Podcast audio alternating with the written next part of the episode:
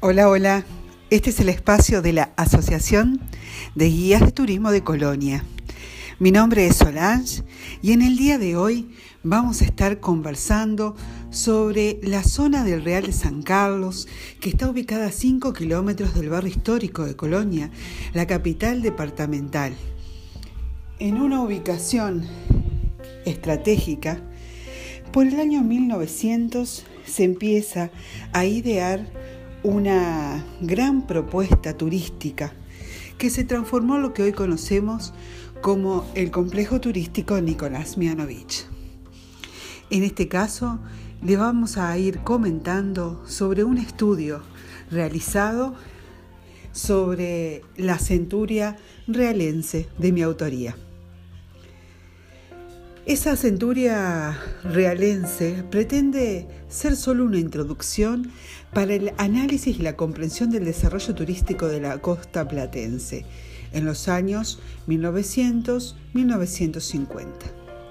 A inicios tempranos del turismo en el Uruguay se remontan a fines del siglo XIX, en Mercedes, con las aguas curativas. La zarza parrilla en esas aguas negras del río y luego Colonia Suiza, con un turismo de salud. Lo mismo sucede con Santa Lucía, con las casas quintas para la recreación. Montevideo desarrolla más tarde los baños techados, Depositos, Ramírez y Capurro. Las brisas marinas eran saludables. Piriápolis desarrolló el paisaje costero, ya que se fue incorporando y modelándose hasta Rocha. Y aquí, en el Real de San Carlos, en Colonia, esto fue simplemente un resumen de lo que acontecía en este instante en nuestro nacimiento del Uruguay turístico.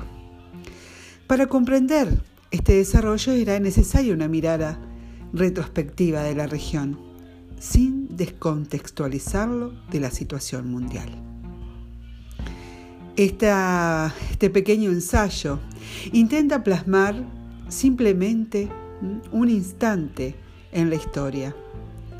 Y estamos próximos a este complejo del Real de San Carlos y a la reapertura de una plaza de toros restaurada y valorizada. ¿Qué era lo que pasaba en nuestra región en el 1900. El contexto a estudiar es la región del Plata y del Atlántico.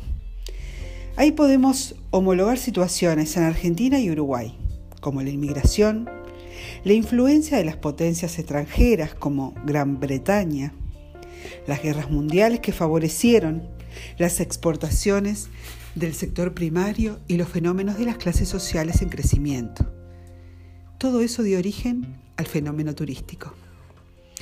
El turismo se limitó en sus comienzos rigurosamente a la alta sociedad, pero luego fue popularizándose a medida que se generaron cambios sociales, como las vacaciones pagas, los aguinaldos, la valoración del tiempo libre y el tiempo de ocio. En esta región, durante el periodo ballista, los procesos político-económicos y sociales se plasmaron en distintas esferas. Las leyes obreras modificaron las jornadas de ocho horas, la educación además se convierte en laica, gratuita y obligatoria. Se tiene más acceso a la cultura. Nacen los liceos, las facultades y nace la Comisión Nacional de Educación Física.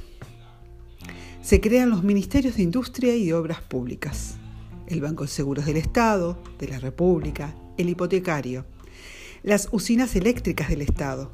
Todo eso dio por resultado un incremento de los bienes y los servicios.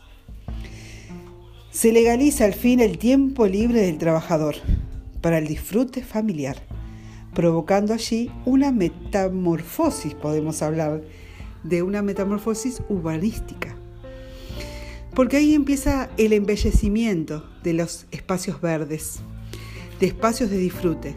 En Montevideo se ve plasmado estos patrones europeos, franceses, con jardines, parques, monumentos, ramblas, hoteles. y el espacio costero que empieza a emerger de acuerdo a la pujante demanda, como un paisaje de uso social y colectivo. ¿Qué pasaba en Argentina? Había un proceso de crecimiento poblacional, comercial, vinculado justamente a esta potencia, Gran Bretaña, que comentábamos hace unos momentos atrás. Los capitales extranjeros eran casi el 80%. Estos se invertían en bancos, frigoríficos, industrias alimenticias, infraestructura, como puertos y ferrocarriles. En 1920, con Irigoyen se implanta la jornada de 8 horas, con el descanso dominical. Se regula el trabajo de la mujer, se realizan contratos colectivos, las jubilaciones, el surgimiento de viviendas económicas para obreros, se incentiva la creación de instituciones culturales, como son los museos, las bibliotecas, las plazas de deporte, para el esparcimiento y la recreación de los sectores más populares. Los sectores marginales van accediendo cada vez más a los lugares de desuso de la oligarquía porteña. En Mar del Plata ya se había construido la Rambla, el Hotel Bristol, más tarde el Parque San Martín y en la década de los 30 se crea la Dirección Nacional de Parques, con una política de conocer la patria es un deber.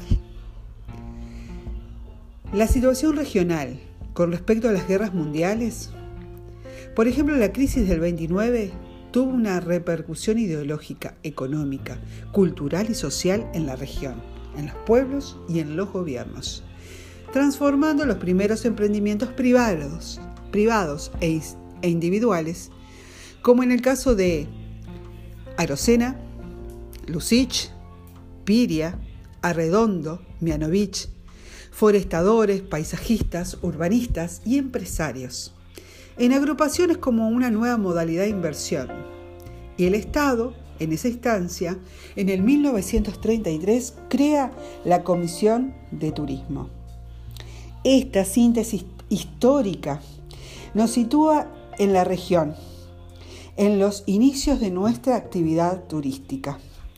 La necesidad y la valoración del tiempo libre, la maduración del hombre como futuro turista, inversores y el Estado han marcado un camino siempre zigzagueante o fluctuante por el cual se sigue transitando. Así que nos veremos y nos escucharemos en otra oportunidad, siguiendo esta historia de esta centuria realense. Nos vemos.